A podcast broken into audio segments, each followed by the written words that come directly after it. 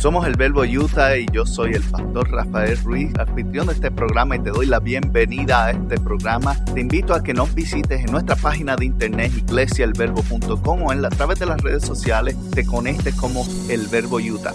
Gracias una vez más por estar con nosotros y espero que nos des la oportunidad, escuches este mensaje y lo disfrutes. Compártelo con alguien más y te puedes suscribir donde quiera que lo conseguiste.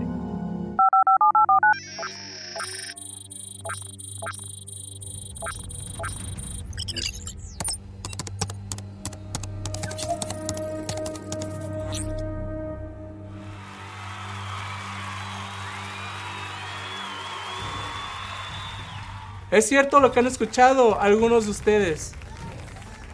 La persecución de nuestra causa ha aumentado. Han habido grupos y personas intentando de crear leyes contra nuestra causa para silenciar nuestras voces. En muchas partes de este mundo nos han tratado de silenciar. Nos han puesto en la cárcel, nos han puesto en prisión y hasta nos han quitado la vida. Y hermanos y hermanas en armas han perdido su vida a causa de nuestro movimiento. Pero no se desanimen. Sigan luchando vigorosamente por la fe. Porque Él nos ha dado esta promesa y esa es la verdad. Recuerdo muchas ocasiones en lo cual el enemigo trató de detener nuestra causa. Hemos enfrentado injusticias, persecuciones, homicidios, hasta han utilizado a personas que hemos tratado de liberar en contra de nosotros. En múltiples ocasiones, durante cientos de años, han tratado de ir en contra de nosotros para intentar erradicar la misión que Jesús nos ha encomendado. Y luego de tantos atentados y intentos contra nosotros, ¿saben lo que más recuerdo? Que seguimos aquí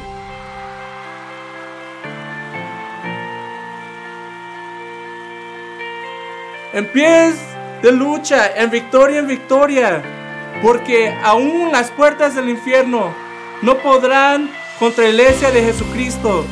Así que levántate y celebra cada día la victoria que tenemos en el Señor, porque Él está con nosotros para siempre. Amén.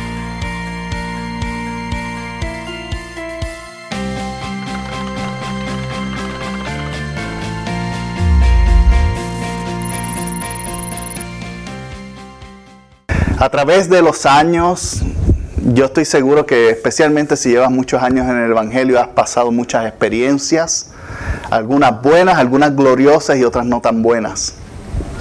Pero aún frente a todo y todo lo que nos hemos enfrentado en la vida, todo lo que el enemigo ha enviado, todo lo que opositores y opresores han tratado de hacer en contra tuya y mía, no han sido exitosos porque tenemos un Dios grande que puede más que todo.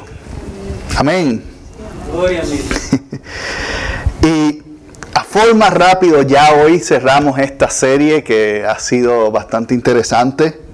Y hemos hablado de varias cosas, hablamos de armas. ¿Cuáles fueron las tres armas que hablamos? Hablamos de la fe, la palabra y la oración hablamos de el problema que existe en el mundo espiritual, en nuestra mente, en la batalla de nuestro corazón, que es la influencia, el control y el deseo de, de hacer lo malo, la maldad.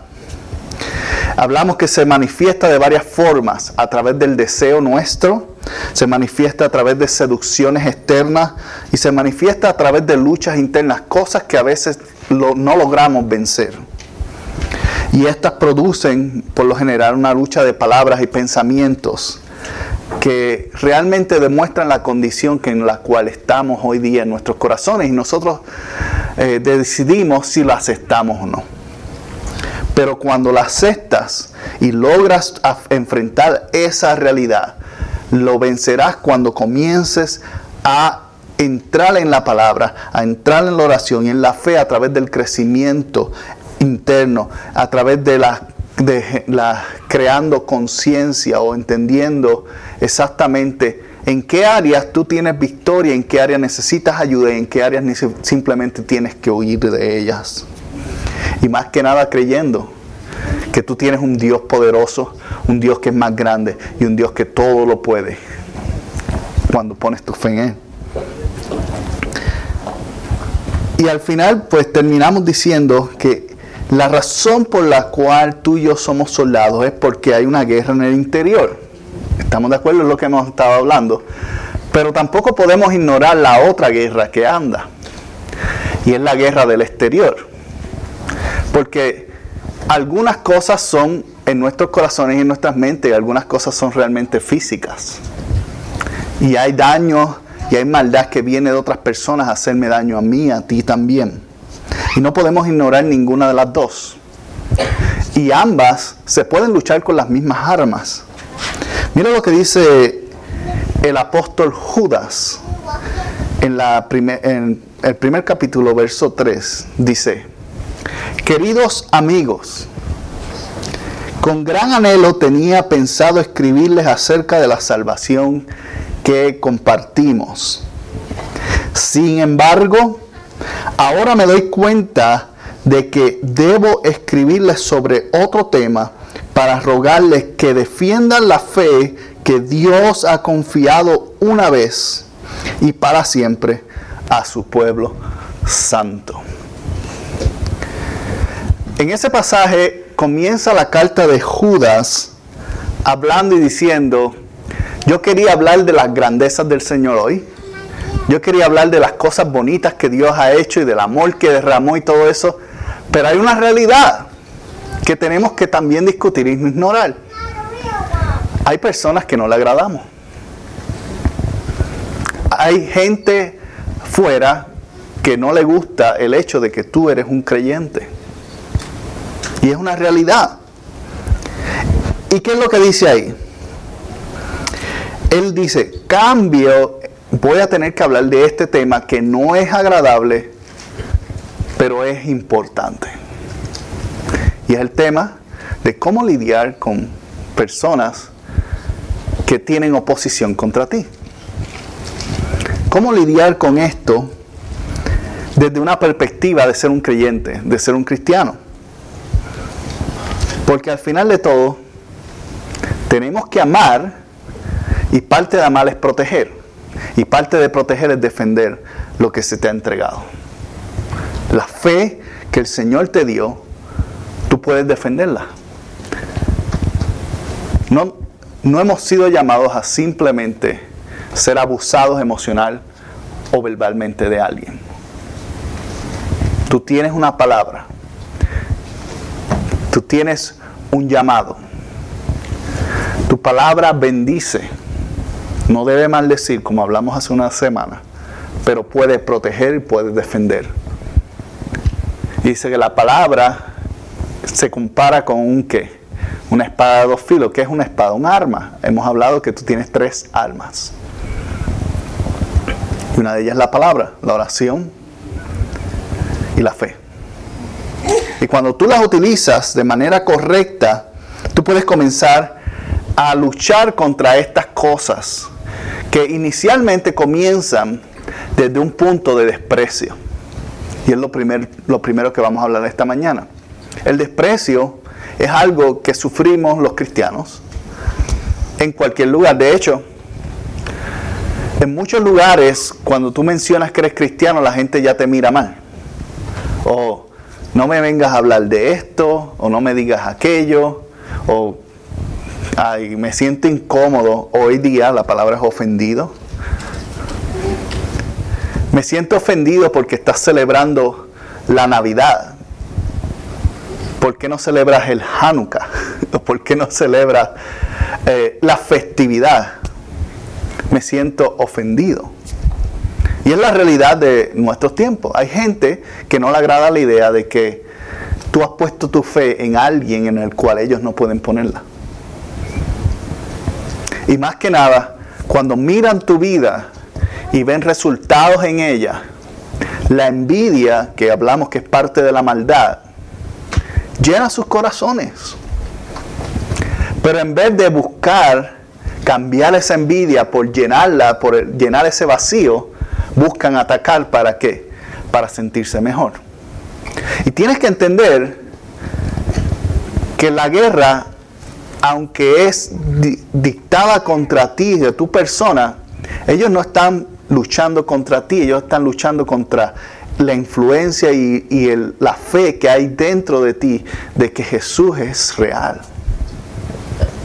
Porque si Jesús es real para ellos, eso refleja en su vida la, realidad de que está vacía. Y a nadie le gusta sentirse de esa manera. Entonces tú tienes que entender que cuando llega el desprecio, no necesariamente tiene que ser por la forma en que tú te ves, o la forma en que tú hablas, o la creencia que tienes. El desprecio viene porque si lo que está dentro de ti y lo que ha pasado y te ha transformado a ti es real, como afirmamos, ellos tienen algo que ha quedado vacío y su anhelo simplemente causa ese desprecio. Y alguien que sufrió desprecio, hoy vamos a hablar un poquito, vamos a tocar algunos pasajes de, de David. Y él sufrió desprecio por personas que no estaban de acuerdo con lo que él creía, al igual que tú y yo. Y mira lo que dice el Salmo 123, versos 3 y 4. En misericordia de nosotros Ten misericordia de nosotros, Señor. Ten misericordia, porque ya estamos hartos de tanto desprecio. Estaban cansados del desprecio. ¿Y qué dice? Ya estamos más que hartos de las burlas de los orgullosos y de los desprecios de los arrogantes. Ahora, el salmista está siendo bastante honesto en la exposición que está haciendo. Está hablando con el Señor, no está insultando a nadie, está diciendo, estoy cansado de que me traten con desprecio por lo que yo he creído. Estoy cansado de que compañeros de trabajo o personas con las cuales yo me relaciono, tal vez familiares, me miren o me traten de esta manera tan pronta, simplemente porque yo creo que Jesús existe y resucitó. Y yo sé que muchos nos podemos identificar con esto. ¿Por qué? Porque el desprecio es un acto, es un acto de oposición en el cual alguien está mirando y observando algo que no tienen. Y como no lo pueden obtener porque no lo entienden, desprecian. De hecho, muchas de las cosas que tú desprecias o, o decides porque no entiendes cómo funciona. Por ejemplo, los niños, ¿cuál es la cosa que ellos desprecian más? Los vegetales. ¿Cierto? Todo el que es padre ha tenido la lucha de tratar de, darle un, un vegetal a un niño. Y el niño se tira para atrás o la niña empieza a gritar y decir, no, como si fueras a matarlos. Es porque no entienden el beneficio que hay detrás de eso y eso crea desprecio. Cuando te están despreciando a ti, ellos no están despreciándote a ti, ellos están observando y no entendiendo lo bueno que Dios ha sido contigo y por qué Dios no está obrando igual con ellos. Y eso causa desprecio. No entienden. Entonces, mi trabajo, mi labor y tu labor como creyentes no es contraatacarlo, es no decir, no, tú estás mal y todo eso, no. Es hacerles entender la razón y el por qué y cómo Dios puede cambiar sus vidas. Porque si tú logras entrar esa, dentro de esa persona, si tú logras hacer que esa persona reciba esa iluminación, entonces el desprecio va a dejar de desaparecer y va a aparecer aprecio en otras palabras, el deseo o el reconocimiento de que algo es bueno. Y hoy día la sociedad nos desprecia de, varias, de muchas formas. Una de las formas que es muy común por la falta de conocimiento o entendimiento es el sentido de estar detrás de los tiempos. Usted puede decir la palabra anticuado. durante muchas generaciones, especialmente mientras vamos creciendo, la generación próxima dice, ay, pero es que esas son leyes viejas. Ay, es que esa palabra la escribieron hace miles de años atrás. Ay, que, y, y hay muchas cosas, es que eso no se traduce, la generación o la sociedad ha cambiado y ha evolucionado a una manera que ya esto no hace sentido. Cuando la realidad es simplemente que falta de entendimiento. Es falta de entender lo que la palabra trae, porque la palabra en sí misma se hace nueva cada día, ¿cierto? Y si se hace nueva cada día, entonces no puede ser anticuada, porque es lo opuesto, es renovada. Y al ser renovada, pues no puede ser anticuada. Pero no observamos y nos vemos así. Especialmente cuando uno va de niño creciendo y uno de eso, estábamos hablando um, hace unas semanas atrás, estábamos grabando la, música que va a salir en la próxima semana en el servicio en línea. Y una de las cosas que Cintia mencionó es que ella dijo que, ay, estos coritos del ayer a mí no me gustaban, pero luego me fui, mientras más tiempo estaba en la iglesia, pues más me fui agradando o entendiendo. Y la razón que muchos de nosotros nos sentimos así cuando escuchamos a veces algunos cánticos y decimos, ay, esa canción es muy vieja, ¿por qué cantan eso de nuevo? Tienes que entender es que para toda la nueva generación, lo próximo que va saliendo se vuelve nuevo y lo que está en el pasado lo vemos como anticuado y no conocemos a veces, se nos hace difícil entender el por qué no abandonamos simplemente lo viejo. Pero si piensas en, que la razón de lo viejo, en algún momento eso viejo fue nuevo. Y en algún momento eso fue llamado anticuado por una generación anterior. Pero lo que está detrás, el sentimiento que carga la música, la canción, la palabra o lo que hacemos como grupo o actividad religiosa, tiene algo que es único y que es una palabra viva. Es una palabra que se renueva. Y si tú tomas lo que está detrás, la esencia, aunque no te guste el ritmo, aunque no te guste la forma en que habla el predicador, si tomas la esencia de lo que está detrás, renovará y restaurará tu vida. Y eso es lo que haces cuando vas alcanzando madurez. Pero mientras tanto, mientras no tenemos esa madurez, despreciamos porque nos falta el conocimiento. Y por esas razones es que gente de afuera desprecian el cristianismo, gente de afuera desprecian las iglesias, principalmente porque no entienden.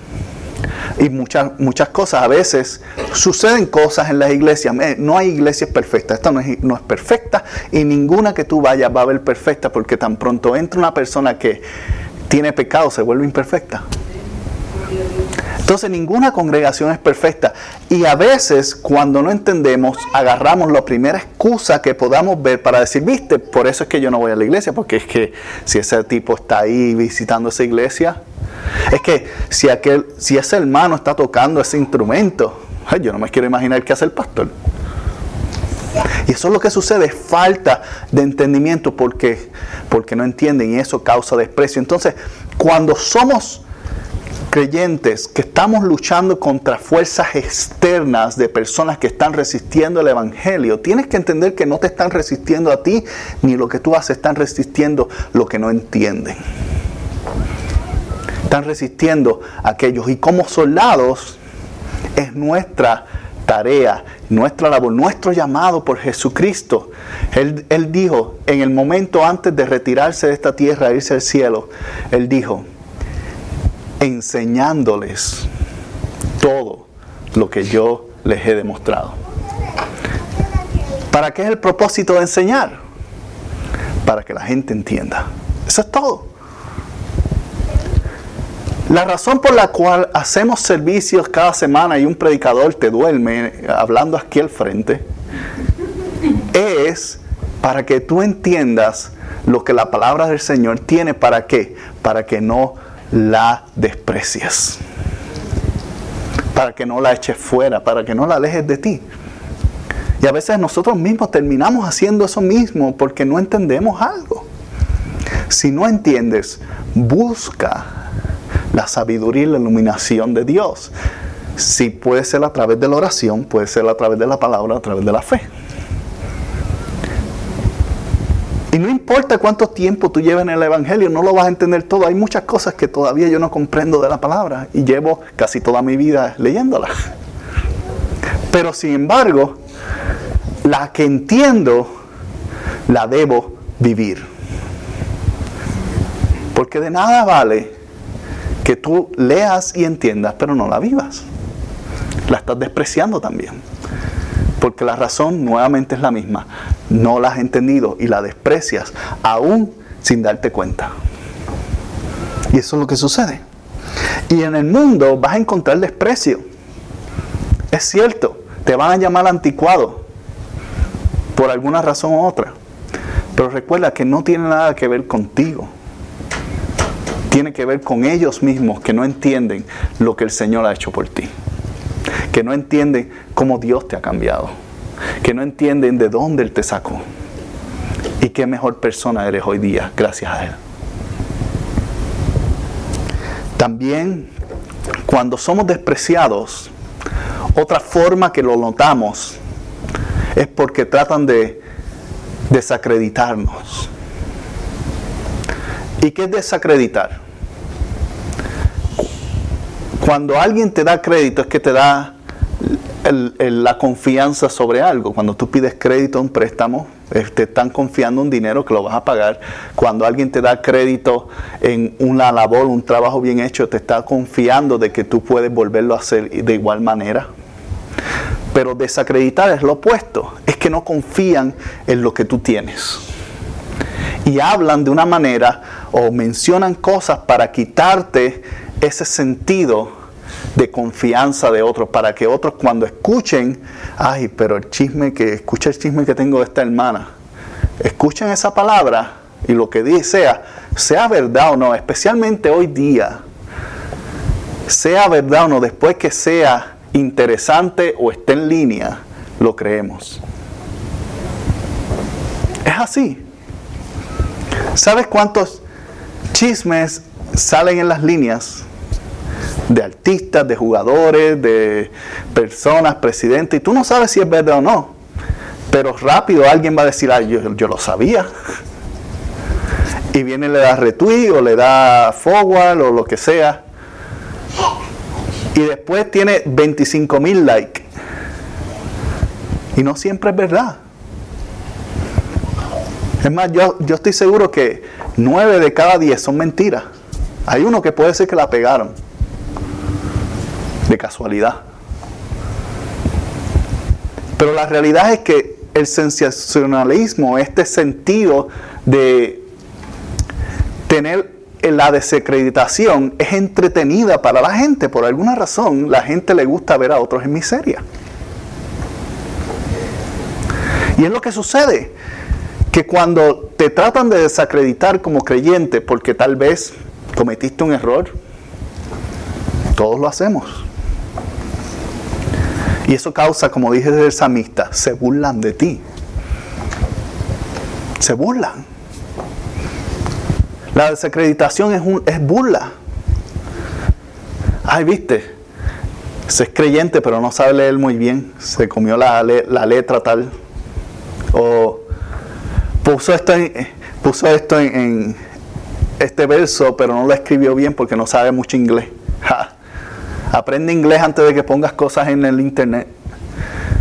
¿Cuánto le ha pasado que tienen los correctores de, gramática en, las redes? Hay mucha gente que le encanta corregir a otros por muchas otras cosas. Y ahí es que comienzan las conversaciones largas. No porque la palabra dice, y empiezan también a citar versos bíblicos que no tienen nada que ver con eso, pero según ellos, están, tienen, están, ahí también. Y es un modo de desacreditar. A veces, sin darnos cuenta, tú estás desacreditando tu propia fe cuando estás atacando a otro creyente.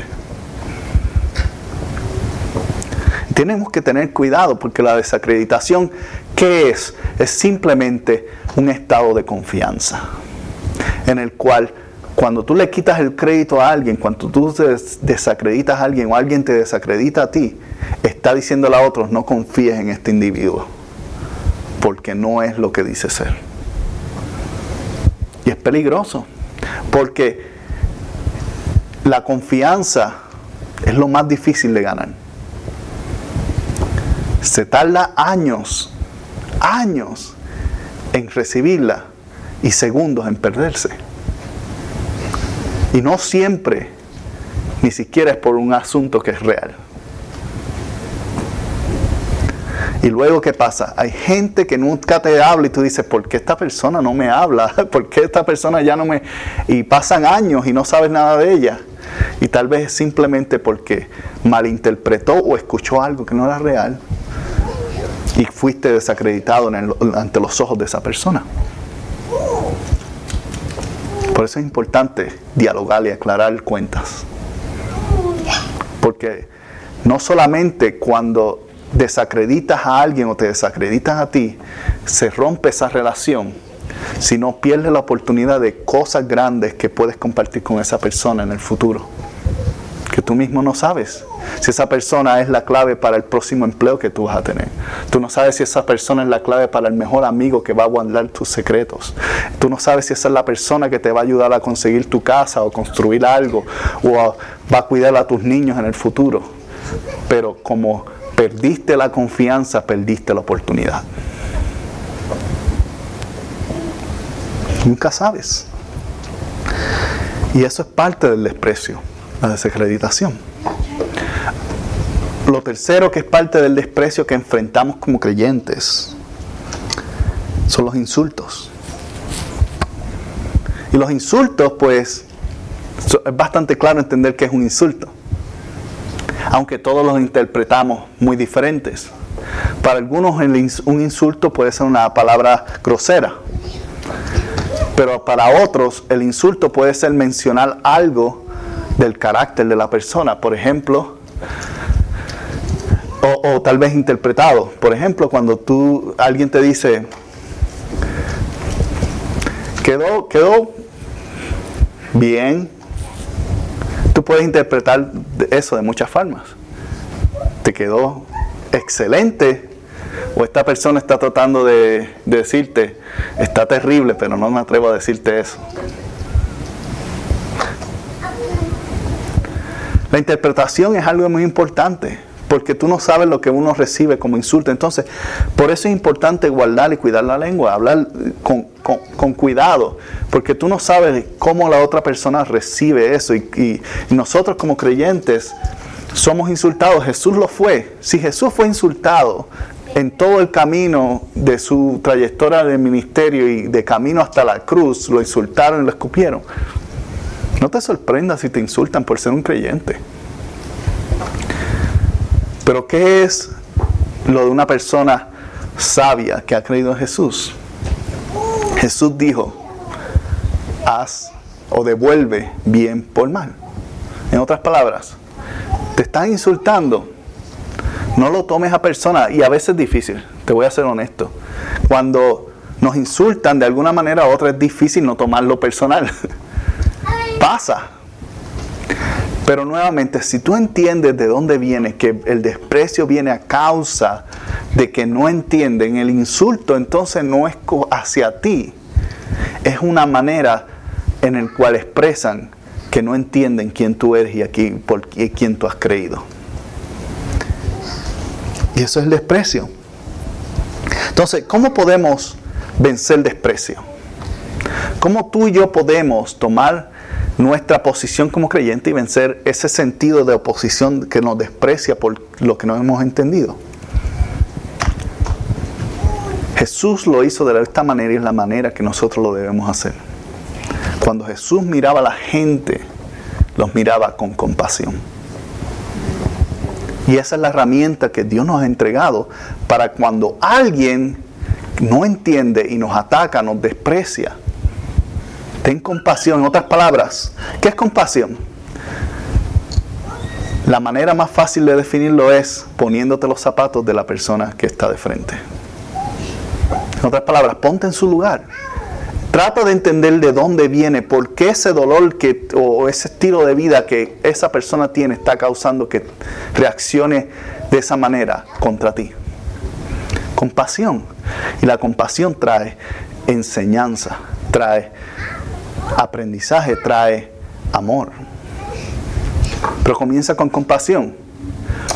Alguien que enseña sin compasión realmente no está enseñando, está imponiendo. Son dos cosas muy diferentes. Imponer algo es algo que usualmente se rechaza. A ti no te gusta que te digan lo que tienes que hacer. A nadie le gusta cuando te imponen algo. Pero cuando te enseñan y están contigo paso a paso, lo hacen juntos, entonces tú te sientes agradecido de esa persona. El desprecio lo puedes vencer con la compasión. Lo segundo que David enfrentó de guerras exteriores, lo podemos ver en el Salmo 109, 4 y 5. Y mira lo que dice. Yo os amo, pero ellos tratan de destruirme con qué? Con acusaciones. Incluso mientras oro por ellos, me devuelven mal por bien y odio a cambio de mi amor. ¿Cuántos se identifican con eso? Yo estoy tratando de ser un buen cristiano. Yo estoy tratando de mostrarle amor, ser paciente y todo eso, pero mientras más lo hago, mira lo que pasa. Me acusan de cosas que yo no he hecho. Me devuelven el, eh, me hacen mal y me, da, me odian. Y yo no entiendo el por qué. A veces no, no es cuestión de razonamiento, es cuestión de lo que está y el espíritu y la influencia que está operando detrás de ellos. Tan sencillo como eso.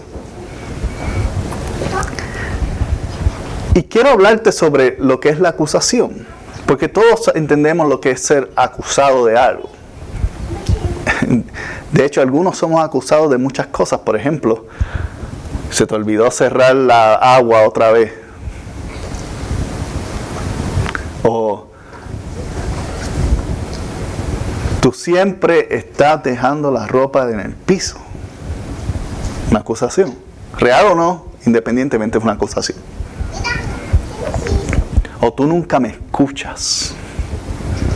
Todo eso son acusaciones. La acusación es simplemente el exponer eh, un factor o algo ocurrido y confrontar a alguien al respecto de eso. Eso es una acusación. Y hoy día, pues obviamente las acusaciones donde se ven más comúnmente, donde más las relacionamos son en las cortes, donde hay un juez, un jurado, un abogado eh, y el otro, se me olvida el nombre, el que acusa. anyway, en ese ámbito de acusación es cuando tú estás pues puesto públicamente, haya gente o no, estás puesto públicamente a algo que están diciendo que tú hiciste o dejaste de hacer. Y como creyentes, todos hemos pasado eso. A Jesucristo lo acusaron de muchas cosas falsas y lo crucificaron, como quiera. Sabiendo que eran falsas. Discípulos pasaron acusaciones, todos creyentes hemos pasado acusaciones de alguna manera u otra. ¿Y de qué te acusan? Bueno, una forma que nos acusan regularmente es de ser muy religiosos. Ay, es que, ay, es que eso no, no nos va a hacer mal. Deja de ser tan religioso y vamos para tal lugar o vamos a hacer esto. Ay, es que si lo hago, pues no sé, no me, voy a sentir bien. Y, especialmente en el ámbito de, de la presión social, esto se ve mucho nos acusan de religiosos para tratar de hacernos salirnos de lo que hemos creído. Y ahí es donde tú manejas y vigilas cuáles son tus valores y lo que has creído y puedes decir, ¿sabes qué? Tienes permiso a decir que no. Tienes permiso a decir que no. Yo recuerdo cuando estaba en, en la, bueno, nosotros le llamamos la escuela superior, pero es aquí lo que viene siendo grado 9 a 12 o, o, o 10, 11 y 12 nosotros estábamos en Puerto Rico de donde yo soy, estábamos muy cerca de la playa. La escuela quedaba bien cerca de la playa. Y al menos dos veces a la semana, luego de la escuela, nos íbamos a la playa, todos los muchachos del salón. Y eh, a la edad, obviamente, 17 años, 16 años, el alcohol no es legal. pero de alguna manera, ni recuerdo ahora, pero de alguna manera siempre conseguían forma de tener el alcohol. Y mis amistades sabían que, yo era cristiano. Y vamos a la playa y todo eso. Ellos hacían una bebida que ellos le llaman limoncillo. Y que básicamente jugo de embuste de polvo con, con alcohol. Y el alcohol más barato que podían comprar porque éramos muchachos pobres. Entonces, pues eso es lo que había. Y ellos se lo veían y siempre me decían, pero pruébalo, pruébalo. Y yo decía, pero a mí no me hace falta. Y siempre me decían, pruébalo, tráelo, aunque sea un poquito. Y yo no tengo que probarle a nadie nada. Y durante años, desde me, invitaban y siempre me ofrecían y yo siempre decía que no. Y no decía que no por, por presión social, simplemente realmente no me hacía falta para disfrutarlo. Simplemente en aquel momento yo entendía que no era lo mejor para mí como creyente y eran mis valores. Y eso causó eventualmente que creyera o creara un respeto de parte de ellos. Y luego, cuando alguien externo venía a nuestras fiestas y todo eso, yo participaba de las fiestas, les soy honesto, iba a, a fiestas y eso, pero eso no era conmigo, no me hacía falta. Y entonces, cuando venía alguien que no me conocía y decía, no, pero dale de beber, salían mis amigos que ya me conocían de tiempo, que yo había defendido mis valores y decían, no, no te metas con él, no, él es cristiano, estás disfrutando, pero eso no es lo de él, así que déjalo tranquilo. en una ocasión hasta se echaron a los golpes y yo, ¿qué voy a hacer? ¿Por qué? Porque cuando tú defiendes tus valores y te mantienes firme y demuestras que tú no eres simplemente lo que tratan de acusarte, eventualmente te van a defender aún ellos mismos. Porque saben que tú eres una persona de palabra. Saben que eres una persona que mantiene y vive lo que dices. Tan sencillo como eso. Entonces, la acusación, cuando viene a nuestras vidas, tienes que tener cuidado de que una de las razones es para hacerte salirte de tus valores. Te llaman religioso, te llaman cualquier otra cosa. Es para eso es para que tú te sientas lo suficiente incómodo y cambies el ritmo de tu vida, pero tú puedes decir que no. Está bien decir que no. Si tú te sientes, especialmente como adultos decimos, es que yo soy suficientemente grande o adulto, o los adolescentes a veces dicen también, es que ya yo soy grande y yo puedo hacerlo decir lo que, pues demuestra lo que puedes hacer y decir que no. Simplemente hagas esa, cara frente a mami o papá. Demuéstralo defendiendo los valores en donde quiera que te pare, lo que has aprendido, lo que has vivido. Haz lo tuyo. Y verás que la gente va a respetarte por eso. Otra de las cosas que nos acusan como creyentes son fobias. Y podemos mencionar muchísimas tipos de fobias que nos llaman. Pero entiende algo. Cuando te dicen tú eres un fóbico de aquello utilizan cual otro tipo de palabra, ¿qué es la fobia? La fobia, por ejemplo, es cuando tú no puedes tolerar la presencia de algo o alguien. En otras palabras, tienes terror. Hay personas que tienen fobia a las arañas. Ven una y puede estar así chiquitita al otro lado y ya están gritando como si hubiera un asesino en la casa. Eso es una fobia. Es algo que tú no puedes tolerar. Es, repulsivo, te asusta, te da miedo. Pero incorrectamente nos acusan de tener fobias contra ciertos tipos de grupos organizaciones. ¿Por qué? Porque simplemente nos atrevemos a decir que ese estilo de vida no está bien. Y no es lo mismo tener fobia que decir o hablar de algo que tú respetas o, crees. Porque Jesús se sentaba con la gente que no estaba de acuerdo con ellos. Y fue acusado mucha gente por los mismos religiosos de haberse sentado con ese tipo de personas. Y eso no era que Jesús tenía fobia de ellos, sino que Jesús los amaba y quería lo mejor para ellos. De la misma manera, cuando tú amas algo, tú quieres lo mejor para ese grupo o ese tipo de personas. Tú quieres lo mejor para tus hijos o para alguien que tú amas, ¿cierto? El hecho de que tú te opongas a lo que, decisiones que tus hijos, hijas o personas que tú demuestras amor, no, quiere nada, no tiene nada que ver con fobia, con lo que ellos piensan o creen o decidan hacer. Es un acto de amor que demuestra que esa persona realmente te importa. Lo suficiente para poner tu cara y tu boca en medio del asunto. Porque lo contrario, lo que sucede es que para que no nos digan que tenemos fobia de esto o aquello, lo que tornamos y comenzamos a hacer es que ignoramos. Echamos la cara, bueno, tú vives tu vida, yo vivo la mía, yo soy cristiano y todo está muy feliz. La realidad es que cuando llegues a la eternidad, Dios te va a preguntar, ¿y por qué hiciste eso? No quería, ¿por qué tú deseaste que esa persona estuviera en el infierno? Porque es lo que tú estás haciendo indirectamente. Cuando tú ignoras el asunto y dices, no, haz lo que tú quieras y yo vivo mi vida de cristiano, yo voy para el cielo y voy a estar bien, estás diciendo, a mí no me importa si tú te vas al infierno.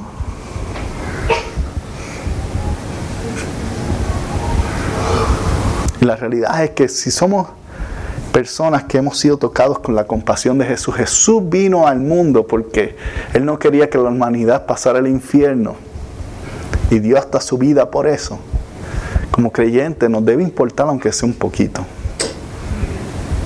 que alguien más se vaya a perder.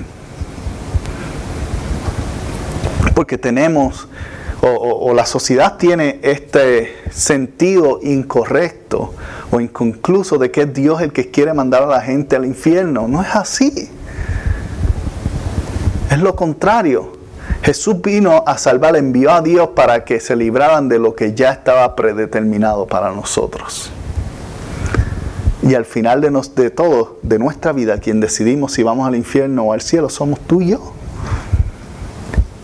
Y alguien puede influenciarte o tú puedes influenciar a alguien a que cambie su mirada y su deseo de pasar la eternidad alejado de Dios a pasarla junto con Él. Tú tienes ese poder y tú tienes esa autoridad. Pero la fobia es algo que lo utilizan para acusar los creyentes, los cristianos. Y un fobia, puede ser que alguien, algunos tengan fobia. Puede ser. Pero un verdadero creyente está operando por amor.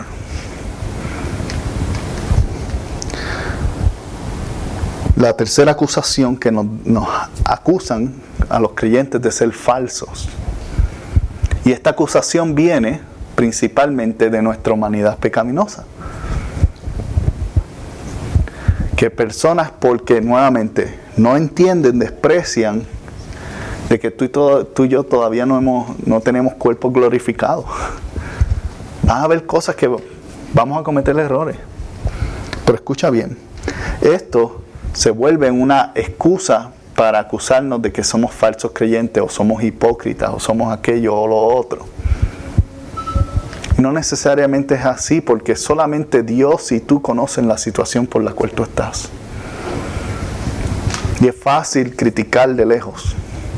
Y es fácil mirar y hablar y, y, decir, ay, pero es que ese cristiano que va a la iglesia, o esa persona, o ese creyente, o ese pastor, o ese músico, o ese líder, o lo que sea, es muy fácil criticar de lejos. Es muy fácil criticar a la distancia.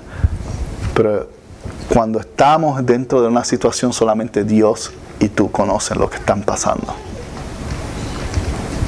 Pero aún así eso afecta, afecta la vida de las personas.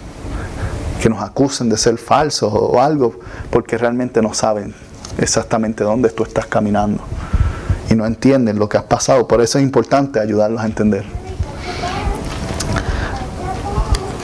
Lo tercero que David eh, lo tercero que enfrentamos, que utilizamos en Proverbios 18, 18 de su hijo Salomón, dice, tirar una moneda puede acabar con qué? Con una disputa.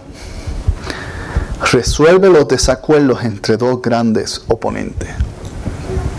Otra cosa que enfrentamos como creyentes es la, simplemente la oposición. Es gente que no importa por la cual cuánta razón tú tengas y no importa cuán bien tú estés o cuán buenos argumentos tú estés, hay gente que simplemente no te va a creer.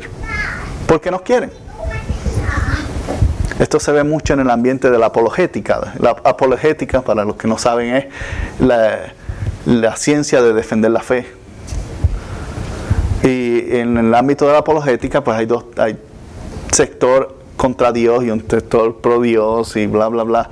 Y no importa, por más que uno de los otros lados se den argumentos científicos, nunca llegan a un desacuerdo y ese tipo de discusiones nunca llegan a nada, excepto dos tipos molestos en un lado, porque el otro no quiso entender o comprender.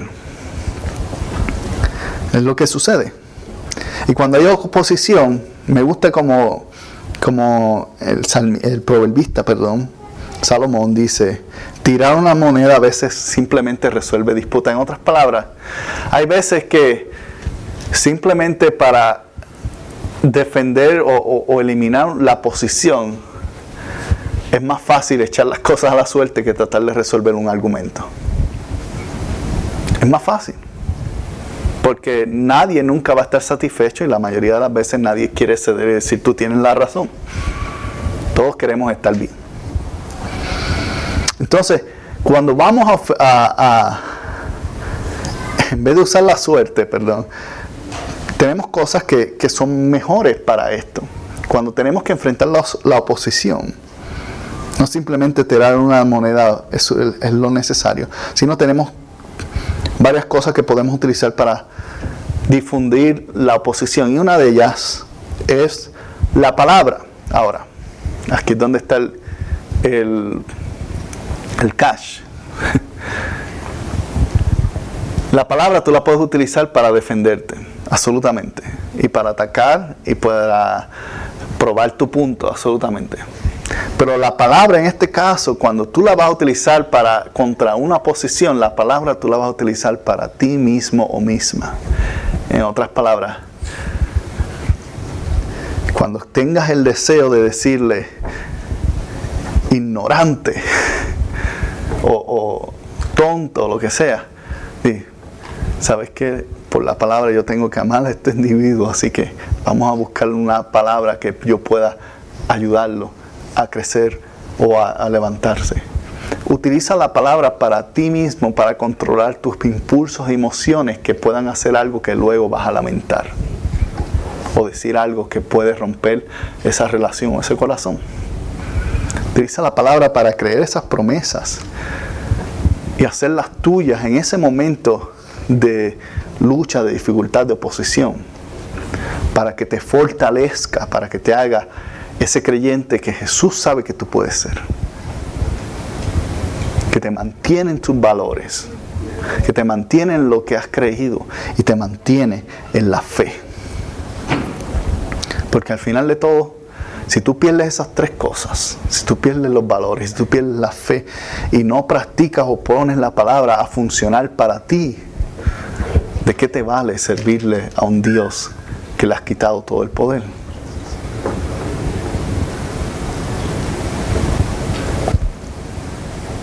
Tienes que creer, tienes que mantenerte en lo que has creído y tienes que practicar lo que has aprendido de ello.